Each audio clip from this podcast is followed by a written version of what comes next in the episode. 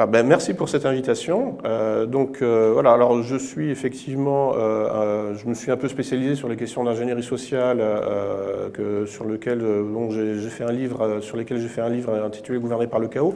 Mais pour moi, pourquoi me suis-je mis à la géopolitique à partir de 2014 Parce que effectivement, j'ai été frappé par l'Euromaïdan, hein, le coup d'État, hein, la révolution colorée Euromaïdan en Ukraine, qui est une opération qui était une opération d'ingénierie sociale, donc de transformation de la société. Hein, il y a plusieurs termes hein, pour euh, qualifier ce genre d'opération. Hein. On peut appeler ça une révolution, on peut appeler ça un putsch, un coup d'État, ou de manière plus neutre, un changement de régime. Là, effectivement, euh, c'est le terme qui s'applique un petit peu à tout. Euh, régime change en, anglais. voilà. Donc, je me suis mis à faire une recherche sur les origines de l'Euromaïdan. Euh, j'ai écrit une dizaine d'articles en 2014, et puis en 2015, je me suis dit, bon, bah, je vais en faire un livre. Euh, après tout, ça me fera 10 chapitres. Hein, euh, donc j'ai continué ma recherche. C'est sorti sous forme de livre en 2017, en janvier 2017, avec le titre Retour sur Maïdan, la guerre hybride de l'OTAN. Euh, donc je tenais à ce qu'il y ait euh, le mot OTAN hein, euh, dans, le titre, parce que fondamentalement, ce n'est pas un livre sur la Russie, et ce n'est pas un livre non plus sur l'Ukraine. je suis allé seulement une fois en Ukraine et une fois en Russie. par contre, bon, j'ai toute légitimité à parler de l'OTAN, parce que là, là j'y suis jusque par-dessus la tête. Donc c'est un livre sur l'OTAN, fondamentalement. Euh, et, donc, avec un cas particulier, un cas d'école, hein, c'est une grosse opération d'ingénierie sociale hein, ou de technologie politique, comme disent les Russes, euh, euh, appliquée hein, donc, au cas ukrainien. et donc, je me suis lancé sur ce sujet et en fait, j'ai pu effectivement en fait, hein, euh, exploiter tout ce que j'avais déjà étudié sur les questions d'ingénierie sociale, en fait, c'est-à-dire de psychologie sociale, et comment la modifier. Euh, puisque bon, la géopolitique, hein, c'est un phénomène humain, euh, et l'humain, c'est essentiellement de la psychologie. donc, je me suis lancé sur ce sujet. Ensuite, l'éditeur m'a dit en 2022, bon, bah, c'est le moment hein, de faire une nouvelle édition avec après le lancement de l'opération militaire spéciale. Euh, donc euh, on a sorti hein, ce, livre, qui est donc la deuxième édition hein, de, Retour sur Maïdan, mais avec un titre un petit peu modifié, parce que honnêtement, en France, personne ne sait ce que veut dire Maïdan. Hein. C'est le surnom de la place centrale de, Kiev, comme je pense vous le savez. donc on a changé un peu le titre, et Ukraine, la guerre hybride de l'OTAN, euh, euh, un peu plus parlant pour le public francophone. Euh, puisque, bon, en fait, effectivement, à partir du 24 février 2022, tout le monde parlait de l'Ukraine, y compris des gens qui ne savaient pas où, c'était sur la carte quelques jours auparavant. J'ai intitulé mon exposé La Russie et l'Occident collectif. parce que voilà, bon, il y a un clivage fondateur en géopolitique. Hein. les permanences de la géopolitique occidentale vis-à-vis -vis de la Russie peuvent se résumer en une courte phrase il faut détruire la Russie. Voilà. Adapté de la locution latine attribuée à Caton, hein, à l'encontre de Carthage, euh, cette formule traduit le rapport de l'Occident à ce qu'il perçoit de manière obsessionnelle comme une altérité à supprimer. La nature du régime en place à Moscou n'a aucune espèce d'importance. Hein, en moins d'un siècle, la Russie a traversé quatre types de régimes politiques monarchie tsariste, communisme, ultralibéralisme et libéralisme conservateur. Mais à l'ouest, rien de nouveau. Euh, Moscou reste la bête noire des Occidentaux. Hein, euh, pour citer Georges Niva, traducteur français de Solzhenitsyn, il semble que l'effondrement de la Russie soit la clé de l'histoire universelle, du moins aux yeux des puissances occidentales. Il est permis de se poser la question, pourquoi tant de haine? Quand elle émane de Bernard-Henri Lévy ou de Georges Soros, on en comprend facilement les raisons. Mais le front contre la Russie est plus large. Hein. Il rassemble aussi des chrétiens, y compris traditionnalistes, ou des néo-païens euh, nostalgiques du Troisième Reich. Euh, le concept d'Occident collectif, Collectivni Zapad, est apparu depuis quelques années dans la diplomatie russe pour qualifier cette alliance anti-russe qui ratisse large, hein, de l'extrême droite néo-nazie à l'extrême gauche wokiste, et dans toutes les religions, et qui parvient à unir des antifascistes avec des fascistes, des juifs avec des antisémites, des militants LGBT avec des suprémacistes blancs, et même des islamophobes avec des djihadistes. et oui, et oui. Oui, puisqu'il y avait des bataillons djihadistes hein, en Ukraine pendant plusieurs années, hein, entre 2014 et 2016 à peu près, qui venaient prêter hein, main forte aux bandéristes, essentiellement Pravi Sector, qui lui-même se décrivait comme judéo-bandériste. Bon, euh, enfin, tout est possible. En fait, c'est la postmodernité. Hein. Toutes, les, toutes les combinaisons sont possibles. Hein. Donc euh, voilà, donc l'Occident collectif, c'est l'Occident dans ses contradictions, hein, mais des contradictions qui parviennent à converger malgré tout contre la Russie. Quel est le facteur d'unité des anti-russes Quel est le, dénominateur commun de l'Occident collectif au niveau psychologique euh, puisque bon, là, on se dit, euh, manifestement, euh, c'est vraiment des gens très très différents et qui normalement devraient en fait se haïr. Hein, mais non, ils arrivent en fait à malgré tout converger. Eh bien, pour bien comprendre ce qui suit, vous devez oublier tous vos repères. De moins, vous devez comprendre que ce ne sont pas les idées, ni même les identités ethnico-culturelles qui déterminent les comportements, mais la psychologie, c'est-à-dire les émotions, les projections affectives, les besoins narcissiques, etc. Deux individus peuvent avoir les mêmes idées politiques et les mêmes origines et finir par s'entretuer pour des raisons psychologiques euh, de type rivalité mimétique, hein, comme l'a bien euh, euh, exposé René Girard. inversement, l'Occident collectif parvient à unir sur un front commun anti-russe des individus que toutes opposent, apparemment, au niveau des idées et des identités les raisons avancées par les uns et les autres pour participer à ce front commun anti-russe peuvent être contradictoires à un certain niveau, mais elles convergent néanmoins mécaniquement dans une alliance objective visant le même objet, hein, euh, entre individus qui croient peut-être s'opposer, mais qui se retrouvent finalement dans le même camp géopolitique, occidental et anti-russe à la fin. Et ceci donc pour des raisons non pas idéologiques, hein, euh, ni même identitaires, mais euh, psychologiques.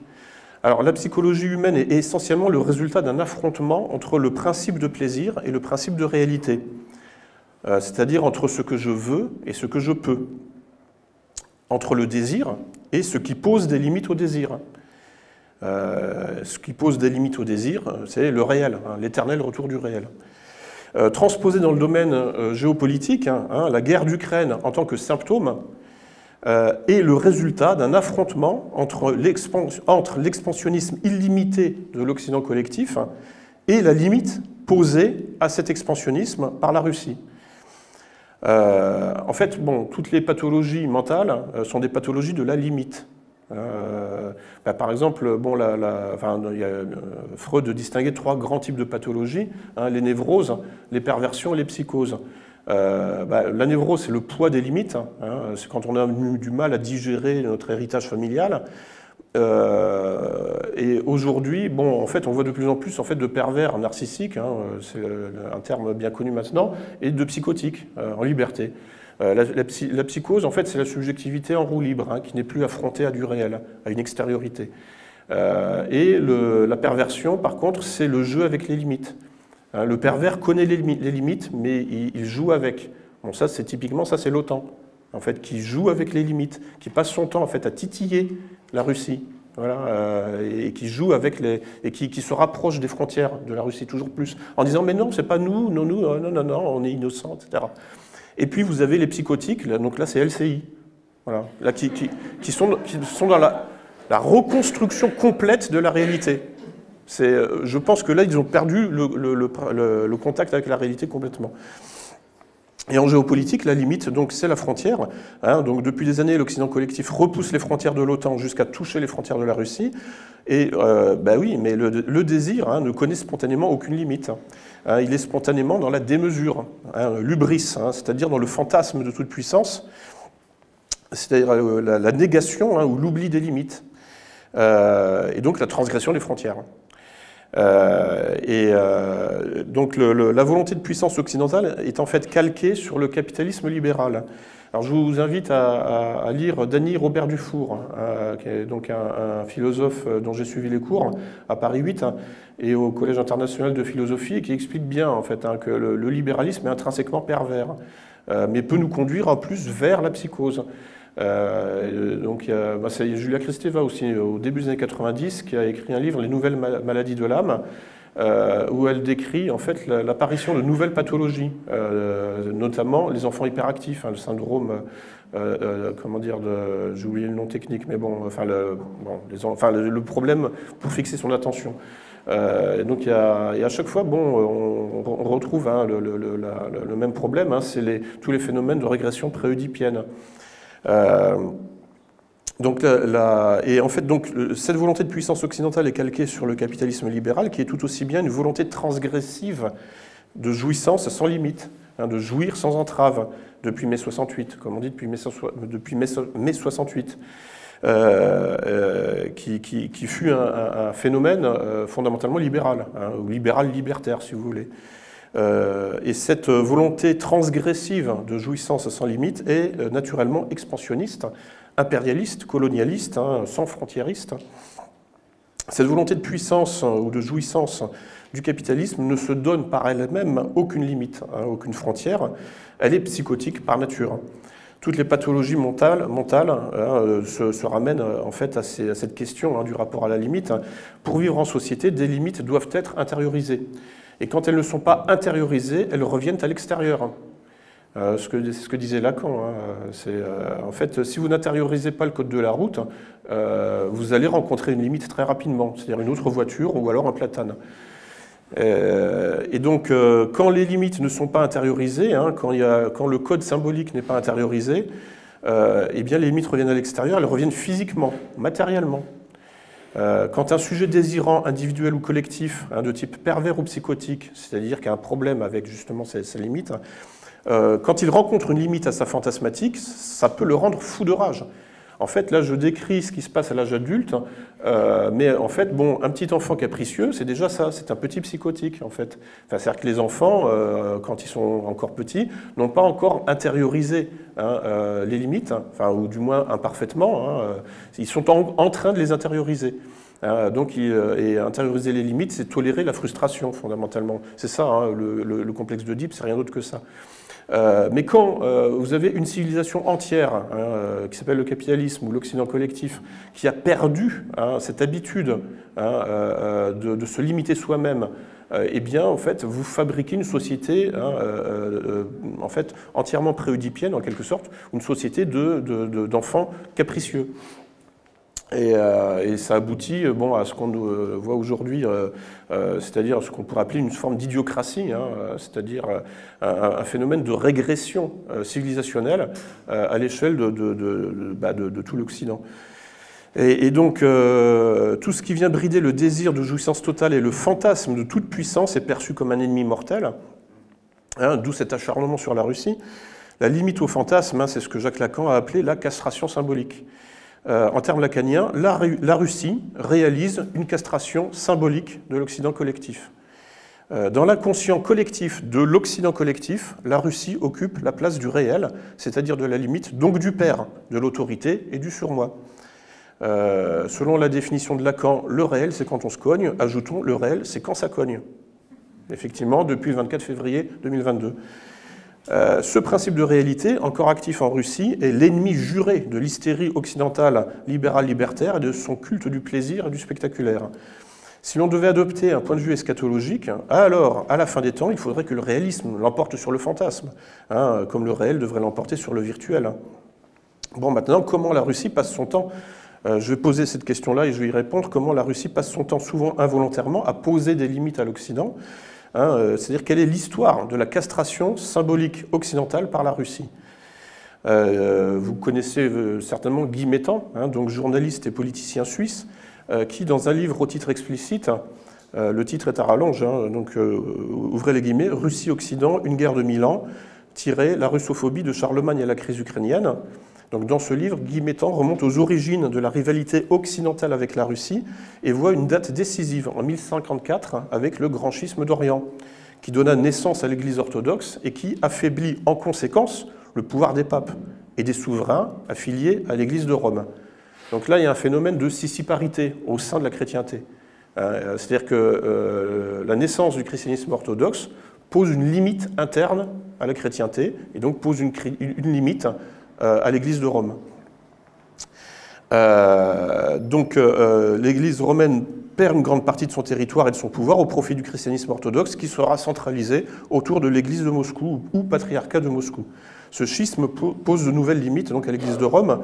En 2023, certains catholiques ne l'ont toujours pas accepté et rêvent de reconquérir la Russie par les armes ou par une conversion de la Russie au catholicisme, comme il est dit dans les révélations de Fatima. Dès le haut Moyen Âge, un autre protagoniste européen vient s'ajouter au rapport de force contre la Russie, qui donnera naissance à l'Occident dit romano-germanique. Hein, les puissances germaniques d'Europe centrale et du Nord commencent leur Drang nach Osten, donc leur poussée vers l'Est, hein, ce vaste mouvement de conquête de l'Est, mouvement d'expansion territoriale en quête d'espace vital, dont Hitler se fera l'héritier avec son opération Barbarossa, hein, lancée en 1941 pour envahir la Russie. Et je précise bien la Russie, pas l'URSS. Euh, dans Mein Kampf, hein, j'ai étudié la version, une édition originale à la Bibliothèque nationale. Euh, Hitler parle bien d'envahir la Russie. Il ne parle jamais de l'URSS. Ses motivations ne sont pas politiques. Ses motivations sont euh, démographiques et raciales. Il n'y a pas de problème à envahir la Russie parce que de toute façon, effectivement, bon, c'est une race inférieure, etc. Et les Russes ne font rien de leur immense pays, donc bon, bah, voilà, hein, allons-y gaiement. Euh, il y a d'ailleurs en fait un sous-chapitre intitulé euh, euh, Meet England gegen Russland. donc avec l'Angleterre contre la Russie, où Hitler théorise donc une alliance avec l'Angleterre hein, pour ne pas avoir de problème sur le front ouest, ce, qui lui, ce, qui lui, permettrait dire, de, de, grouper ses forces sur le front est. donc cette tentative échouera, hein, comme avait échoué la campagne de Russie lancée par Napoléon en 1812. À chaque fois, la Russie imposera des limites et des frontières à l'expansionnisme impérialiste occidental et à ses fantasmes de toute puissance. En 1922, dans un article intitulé Le problème russe, Nicolas Troubetskoy, hein, le linguiste et fondateur de l'eurasisme, résumait ainsi les grandes lignes de cette histoire conflictuelle. Deux points, ouvrez les guillemets. L'immense Russie, qui constitue un sixième de la planète, se retrouve comme n'appartenant à personne. Tant qu'elle ne sera pas divisée et partagée ou jeté en pâture à l'une de ces bêtes romano-germaniques, la guerre mondiale ne pourra pas être considérée comme finie. Nous y sommes encore. Telle est l'essence du problème russe pour les romano-germaniques. Ces derniers considèrent la Russie comme une colonie potentielle. Les territoires immenses de la Russie ne leur posent aucun problème. Fin de citation. Donc ce rapport de force entre l'Occident romano-germanique et la Russie s'est enrichi au XIXe siècle avec l'arrivée d'un nouvel acteur, l'impérialisme britannique, l'Empire des mers, hein, en expansion permanente, cherchant à encercler l'Empire tsariste, hein, l'Empire des terres, hein, bon, suffisamment grand comme ça, euh, et sur la défensive permanente. Euh, ce clivage fondateur sera baptisé par les Britanniques eux-mêmes le grand jeu, The Great Game puis théorisé par Carl Schmitt hein, et les néo-eurasistes comme Alexandre Dugin. Au XXe siècle, le grand jeu s'accroît encore de deux acteurs supplémentaires, hein, euh, les États-Unis, les USA et Israël. Et l'Occident collectif s'identifie au bloc capitaliste libéral, toujours opposé au bloc eurasiatique, lui-même identifié au bloc communiste. Euh, l'impérialisme occidental a été perçu par de nombreux conservateurs et traditionnalistes, chrétiens ou d'autres religions, comme un rempart contre la Russie communiste, ce qui les a poussés à une époque dans les bras de l'OTAN et les a rendus mécaniquement solidaires hein, du mode de vie libéral, avec pour conséquence la déchristianisation accélérée de l'Europe, l'islamisation, la montée du LGBT, la théorie du genre appliquée aux enfants, etc. etc. Euh, le soutien de conservateurs sincères, y compris de catholiques traditionnalistes au nouvel ordre mondial, n'est pas toujours très conscient. Euh, il se trouve des alliés improbables. Hein. On a vu dernièrement le Parlement canadien, adepte du wokisme, euh, puisque le wokisme est, l'idéologie officielle au, Canada aujourd'hui, on les a vus acclamer un ancien SS ukrainien. ces rapprochements contre nature sont visibles depuis l'Euromaïdan en 2014, mais ils incubaient depuis des décennies. Hein, c'est ce qu'on appelait naguère les réseaux gladiaux, c'est-à-dire en fait les réseaux paramilitaires et terroristes de l'OTAN. Alors en fait, euh, euh, qui, en fait sont ni plus ni moins que les réseaux paramilitaires et terroristes de la CIA et du MI6 britannique, euh, et qui associent des individus et, organisations issues de l'extrême droite à l'origine. Hein, le Gladio originel a récupéré en fait des, des, cadres du Troisième Reich et de l'Italie mussolinienne. Et notamment bon, le premier chef militaire de l'OTAN, si je me souviens c'était Adolf Reisinger, qui lui-même était responsable de l'opération Barbarossa. Euh, donc bon, bah, c'est logique, hein, on, prend les experts là où ils sont. Hein. a priori, il y, a aussi une dimension purement pragmatique là. Hein. donc, euh, et donc les, ces réseaux gladiaux euh, donc, associés donc, des, individus et organisations issus de l'extrême droite, mais aussi de l'extrême gauche, de l'extrême gauche anticommuniste, puisque ça existe. Je, pourrais vous détailler, puisque bon, les anarchistes en général bon, sont anticommunistes, enfin, où ils se définissent comme des communistes hein, d'un certain genre, hein, et notamment, bon, aujourd'hui, enfin, euh, enfin, à, force de circuler dans les milieux politiques, euh, euh, comment dire, je dirais, très marqués, bon, j'ai rencontré, hein, y compris dans ma famille, des, gens qui, effectivement, en fait, faisaient la navette entre la France et l'Ukraine pendant des années, euh, pour aller soutenir hein, euh, donc, euh, le, Kiev, le régime de Kiev. ce sont des gens qui viennent évidemment bon, de, qui, évoluent dans les milieux d'ultra-droite. Enfin, je veux dire, le régiment Azov, par exemple, a un fan club hein, en France. Bon, en ce moment, ils sont peut-être un peu déprimés, mais vous pouvez les rencontrer, hein, ils existent.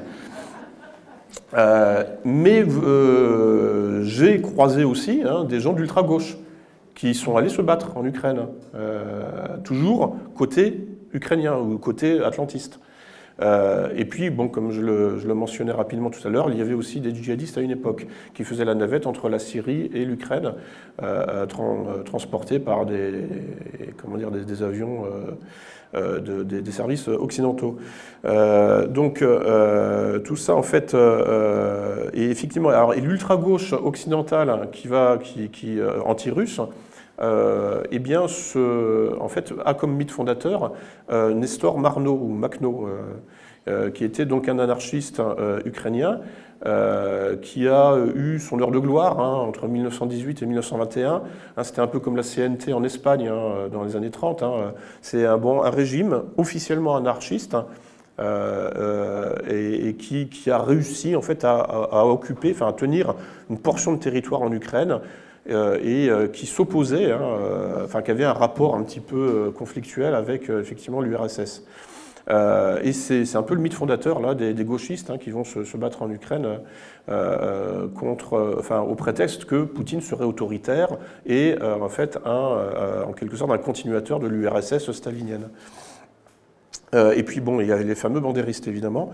Donc, euh, euh, ils ont tous un ennemi commun, ils se trouvent tous un ennemi commun, en l'occurrence la Russie et tout ce qui s'en rapproche, hein, comme la Syrie, hein, les BRICS et les souverainistes, patriotes, nationalistes en général. Euh, L'Ukraine est un véritable laboratoire de cet éclectisme stratégique hein, qui ressemble effectivement de l'extérieur à un bric-à-brac totalement incohérent.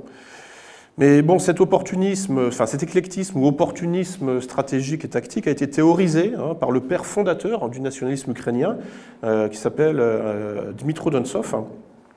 Euh, le nationalisme ukrainien a eu plusieurs figures historiques, hein, des intellectuels et des hommes d'action. Hein. Stepan Bandera n'a pas écrit une ligne, sauf peut-être des cartes postales, mais ce n'était pas un intellectuel, c'était un terroriste, ni plus ni moins, enfin un paramilitaire. Euh, et euh, en revanche, bon, il y a des gens qui, euh, malgré tout, enfin, il y a des intellectuels de valeur dans ce mouvement, il hein, faut, le reconnaître. Enfin, du moins, des, enfin, je pense à ce Dmitro Donsov, hein, qui, dans son ouvrage de, dont, en fait, alors, qui est né en 1883 et qui est mort en 1973 au Canada. Voilà. Donc là, déjà à l'époque, on, voit que en fait, l'Amérique du Nord et pas seulement les États-Unis, hein, a été le refuge hein, d'un certain nombre de, de bandéristes, hein, donc de, gens issus du Troisième Reich et, des, supplétifs du Troisième Reich, en l'occurrence ukrainien. Et donc euh, son œuvre, sa pensée est aujourd'hui appliquée en Ukraine presque à la lettre. Dans son ouvrage de 1921, euh, intitulé Les fondements de notre politique, Dmitro Donsov expose sa conviction, à savoir une confrontation inévitable entre la Russie et l'Occident, plus largement entre l'Eurasie et l'Europe de l'Ouest, dont l'Ukraine ferait partie, hein, parce que pour euh, Donsov, l'Ukraine fait partie de l'Europe de l'Ouest, l'Ukraine fait partie de l'Occident. Euh, pour anéantir la Russie, tous les coups sont permis et toutes les alliances sont euh, autorisées. Au service de son idée fixe, hein, qui est de détruire la Russie, Dmitro Donsov fait feu de tout bois et montre un opportunisme tactique tout azimut assez remarquable, notamment dans le chapitre 3 qui porte comme titre Idée centrale de la politique étrangère de l'Ukraine, deux points, les alliés de l'Ukraine sont les États qui sont contre la Russie. Point. Alors je, vous, cite hein, ce passage, donc deux points, ouvrez les guillemets. Donc là je vous cite Donsov. La force sur laquelle nous devons compter est ce qu'on appelle le prétendu impérialisme des puissances européennes, puisque sa direction recoupe la direction de notre politique. Plus loin. Dans le détail, le côté positif de ce postulat est la recherche d'une alliance avec les pays dont les intérêts contredisent pour l'instant les intérêts de la Russie. Ce principe doit être proclamé franchement, sans crainte des politiciens voyous ni de nos propres internationalistes, baignant dans la propagande bolchevique. On est en 1921, rappelez-vous. Et hurlant contre la vente du pays à l'impérialisme de la Triple Entente ou de l'Allemagne. Ceux-là ou d'autres États sur lesquels nous pouvons compter peuvent être impérialistes ou réactionnaires, mais cela nous est égal et ne doit pas nous égarer.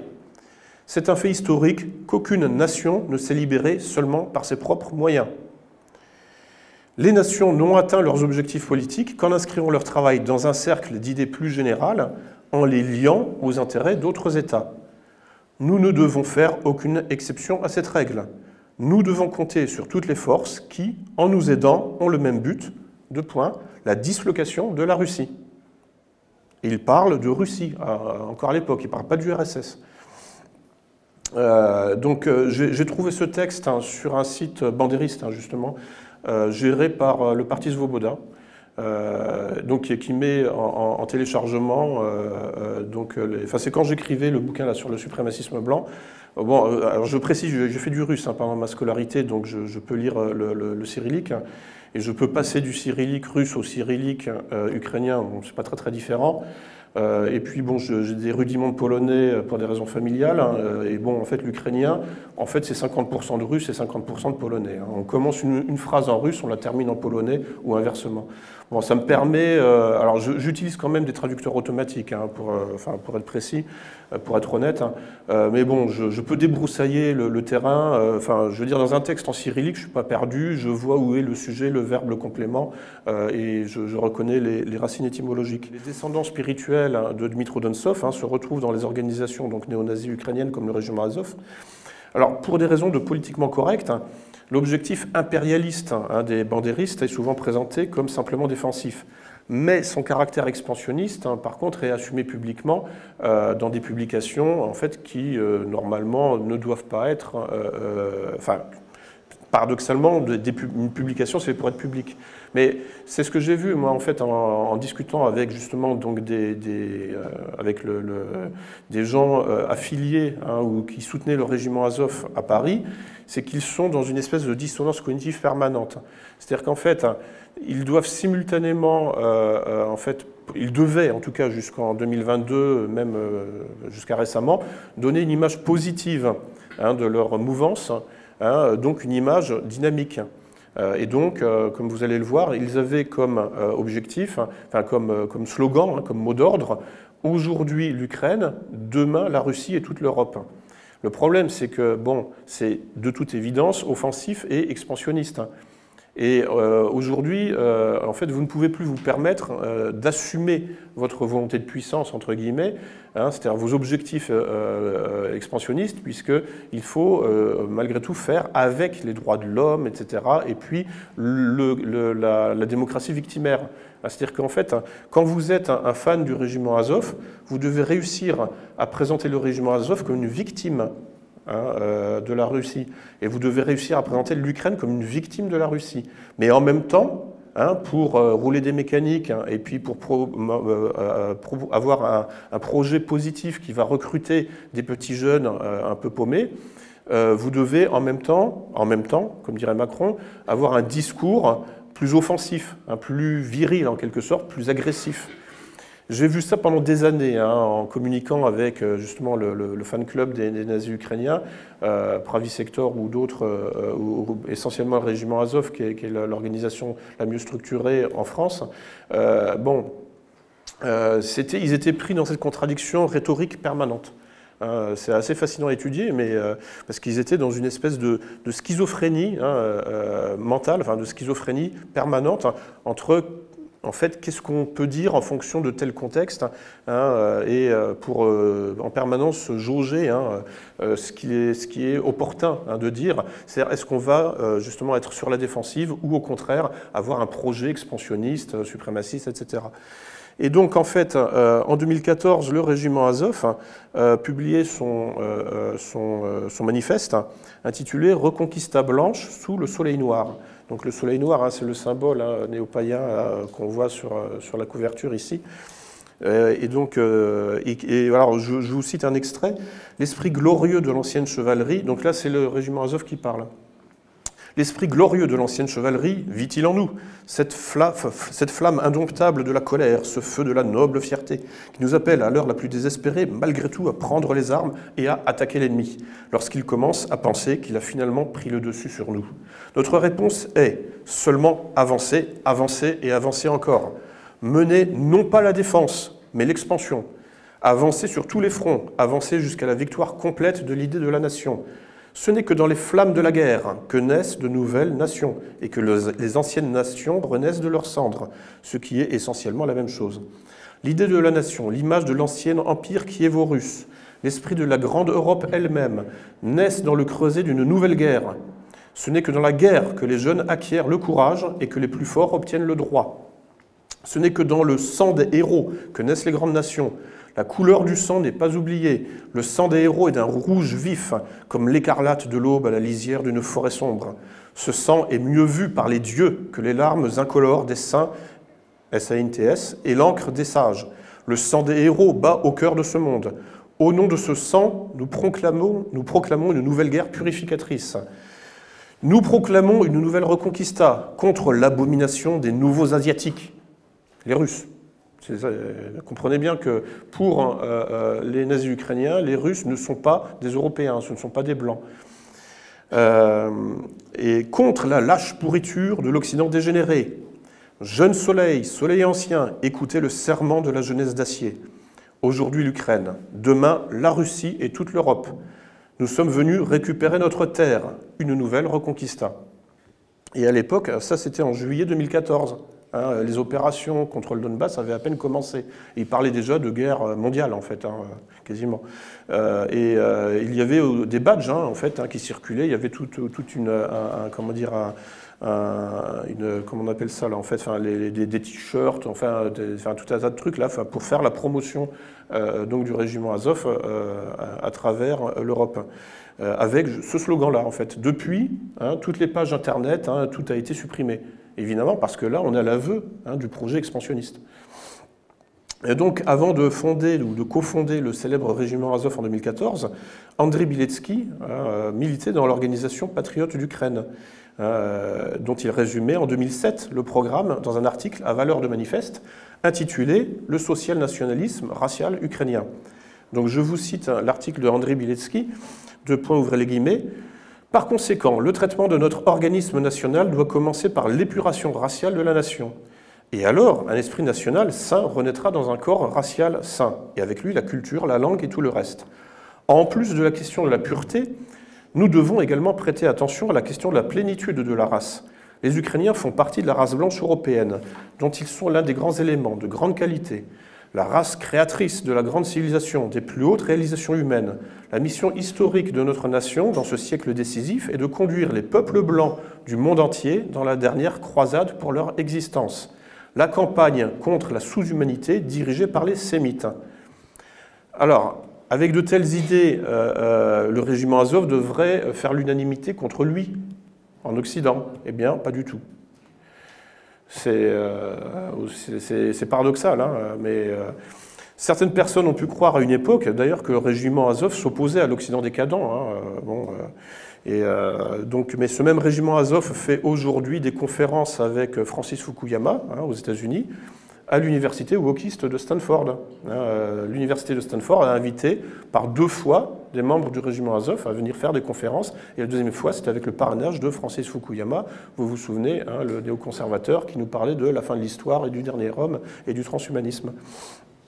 Et puis depuis l'an dernier, hein, tous les médias de masse, hein, BFM TV, LCI, soutiennent ouvertement le régiment Azov et nous prient de le soutenir aussi, avec des trémolos dans la voix, contre la Russie de Poutine.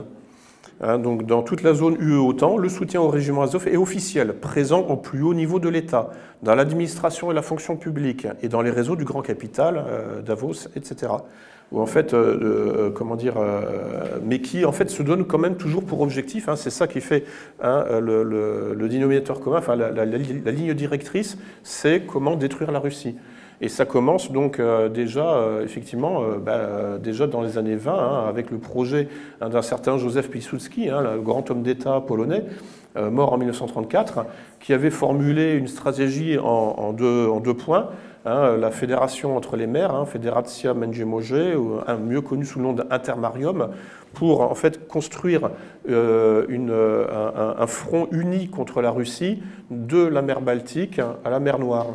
Bon, donc ça, suppose d'unifier euh, essentiellement la Pologne et l'Ukraine. Après, il y a plusieurs versions en fait. Hein. Il, y a plusieurs, euh, il y a aussi un plan B, un plan C, etc. Euh, et puis sa deuxième stratégie, le deuxième volet de sa stratégie anti-russe, c'était, il avait appelé ça le prométhéisme. je ne sais pas pourquoi il a été chercher la figure de Prométhée, hein, parce que le prométhéisme c'est synonyme de progressisme. Euh, et en fait, ça consistait à soutenir euh, euh, tous les mouvements indépendantistes en Russie pour faire éclater la Russie de l'intérieur. Donc à soutenir en fait toutes les minorités ethniques pour diviser, pour faire exploser la Russie de l'intérieur. Euh, c'était la même stratégie appliquée par Gerhard von Mende, qui était le ministre de Hitler pour les territoires de l'Est, et euh, qui connaissait, euh, qui était polyglotte, et qui lui s'est attaché principalement à faire monter hein, ses revendications régionalistes, en quelque sorte, chez les peuples musulmans de Russie. et donc, je vais revenir hein, sur Solzhenitsyn, hein, qui en 1988 publiait La Russie sous l'avalanche, donc une œuvre aux accents pamphlétaires et au titre métaphorique du sort de la Russie sous la présidence de Boris Yeltsin. Donc dans ce livre, le plus célèbre des dissidents consacre plusieurs pages au phénomène du nationalisme ukrainien, qui est en fait un suprémacisme racial anti-russe, nourrissant des ambitions de conquête territoriale recoupant étrangement certains projets impérialistes et mondialistes. Avant de les commenter, Solzhenitsyn rappelle les slogans qui animaient les milieux nationalistes ukrainiens dans les années 90, peu après l'indépendance du pays. Alors, euh, en fait, euh, dans, le livre, euh, donc, Solzhenitsyn rappelle aussi son, passage dans un goulag où il s'est retrouvé avec des nationalistes ukrainiens.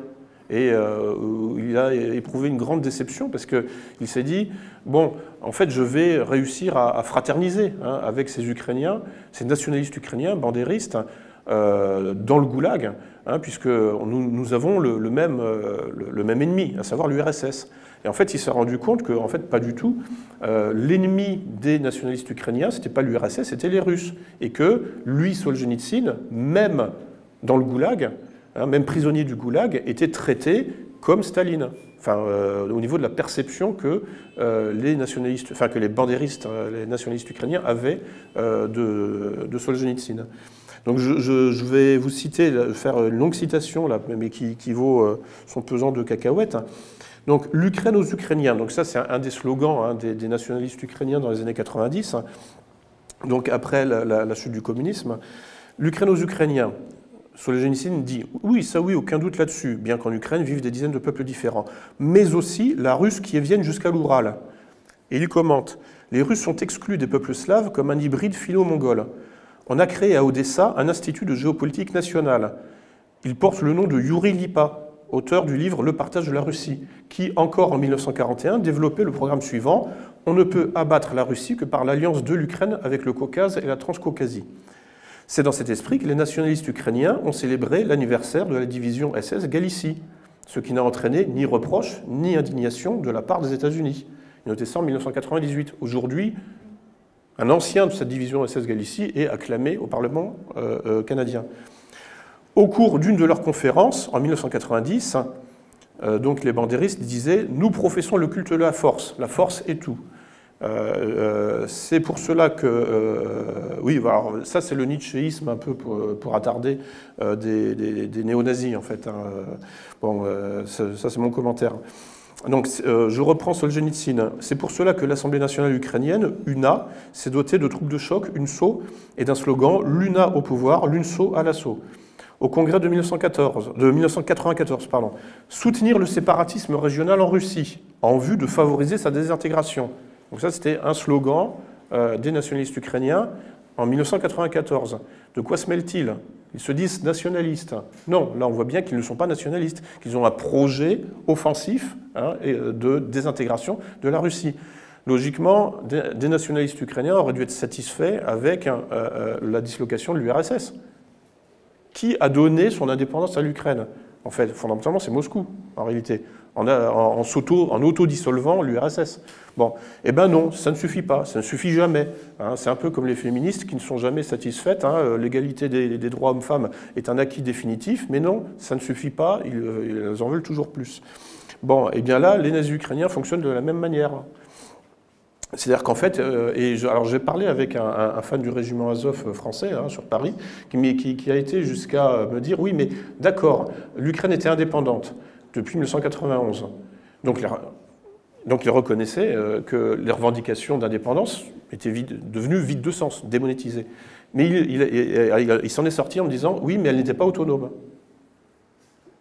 Ah, alors voilà, c'est comme ça en fait hein, que justement le fan club du régiment Azov arrive en fait à légitimer hein, euh, bah, la, guerre civile hein, lancée en, 2014 et, qui dure encore.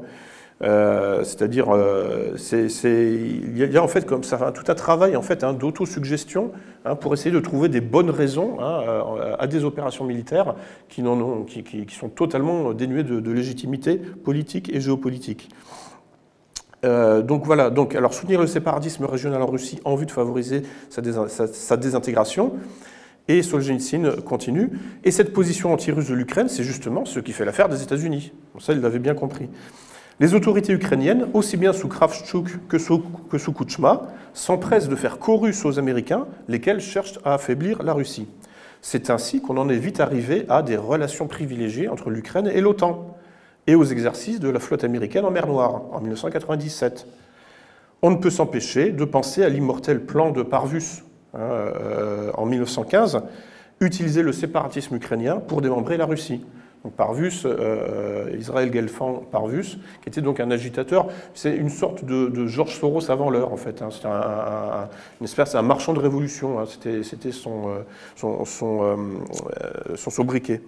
Donc l'alliance pour s'emparer de Moscou et plus largement pour s'accaparer tout le continent eurasiatique, hein, ratisse de l'extrême gauche à l'extrême droite, euh, donc, euh, et vise toujours le morcellement et le partage du territoire de la Russie ou de l'URSS, comme on se partage un butin. Hein, ce concept de partage de la Russie a été particulièrement travaillé par un certain Yuri Lipa, 1900-1944, intellectuel ukrainien mentionné par Solzhenitsyn. Et donc en juillet 2014, un site internet bandériste rendait hommage à Yuri Lipa en évoquant cette grande stratégie étalée sur des décennies pour tenter de conquérir enfin les vastes territoires russes Hein, comme en 1922 le, le, mentionnait euh, Troubetskoy. Donc, je cite, hein, là je cite le, donc, le site bandériste hein, intitulé Ukrainian Crusade, en anglais. Donc, deux points, ouvrez les guillemets. Le concept de partage a été développé, a été développé par l'historiographe ukrainien et culturologue Yuri Lipa dans son livre du même nom en 1941. Oleg Bagan, historien du nationalisme ukrainien, a déclaré dans le livre Le partage de la Russie Rospodil Rossi, en ukrainien, l'IPA prouve que l'Ukraine est un facteur décisif pour l'effondrement de l'Empire russe comme monstre artificiel, oppressif et antinational de la politique internationale.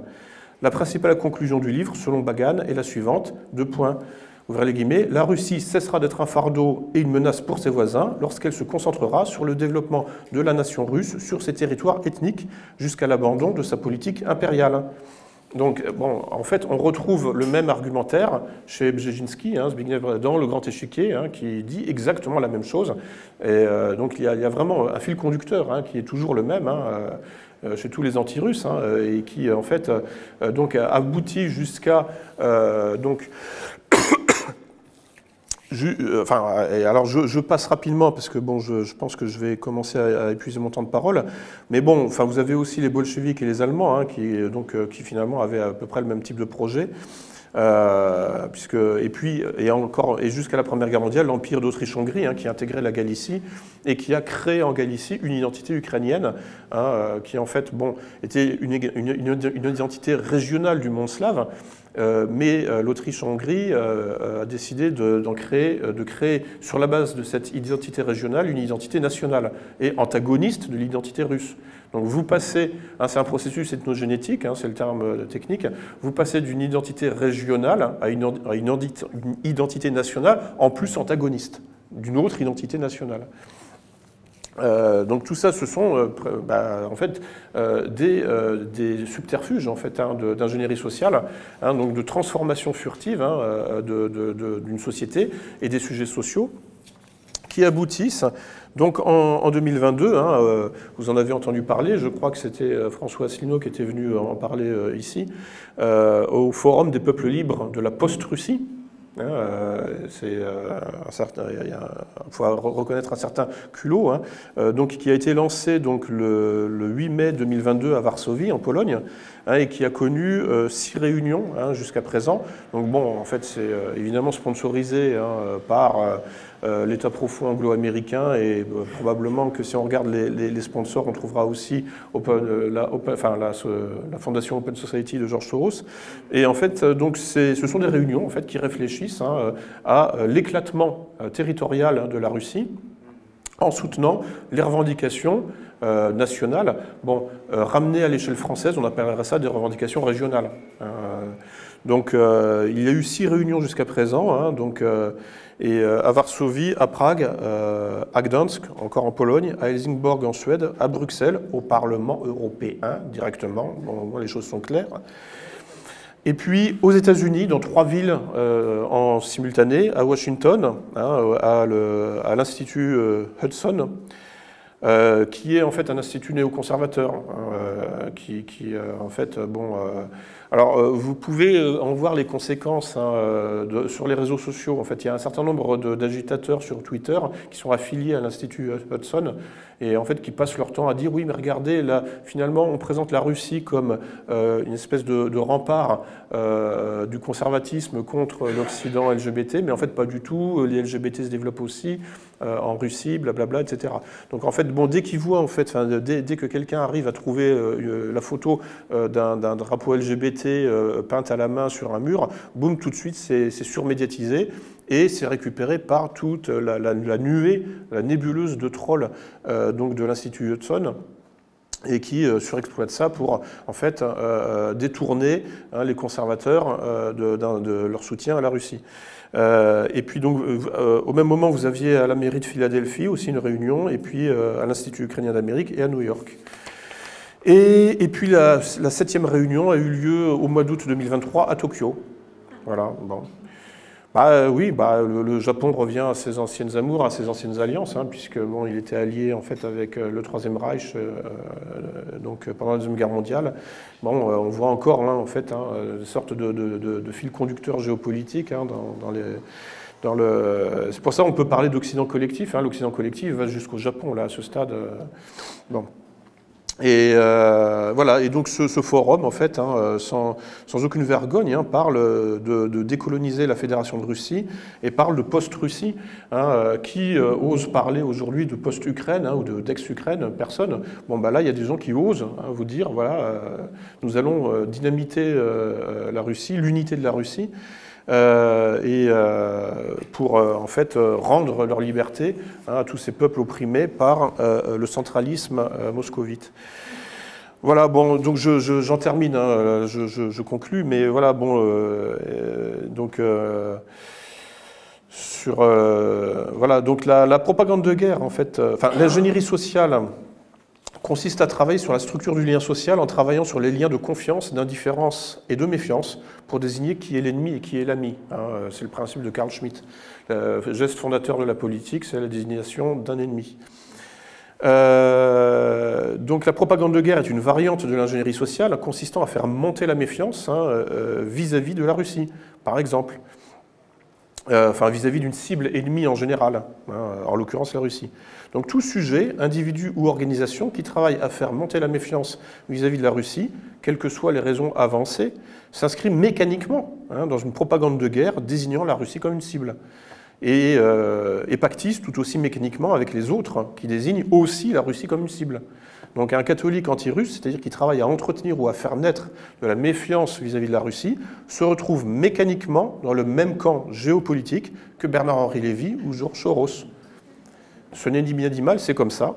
Hein, la géométrie des rapports de force et des camps géopolitiques obéit à une logique implacable qui dépasse la pensée consciente et hein, les raisons avancées sont au mieux des symptômes, au pire des prétextes. Et en fait, la, dernière question qu'il faut, se poser, hein, c'est que nous sommes toujours euh, euh, intégrés euh, finalement dans un système d'armement. Hein. nous sommes toujours intégrés finalement dans un camp géopolitique. Hein. Et en fait, bon, l'existence humaine étant intégralement militarisée, directement ou, ou indirectement, la seule question existentielle est dans quel système d'armement suis-je intégré, consciemment ou non? Consciemment ou non Et suis-je intégré dans le système d'armement russe ou occidental? Pour ce qui concerne euh, mon exposé de ce soir. Et je vous remercie pour votre attention.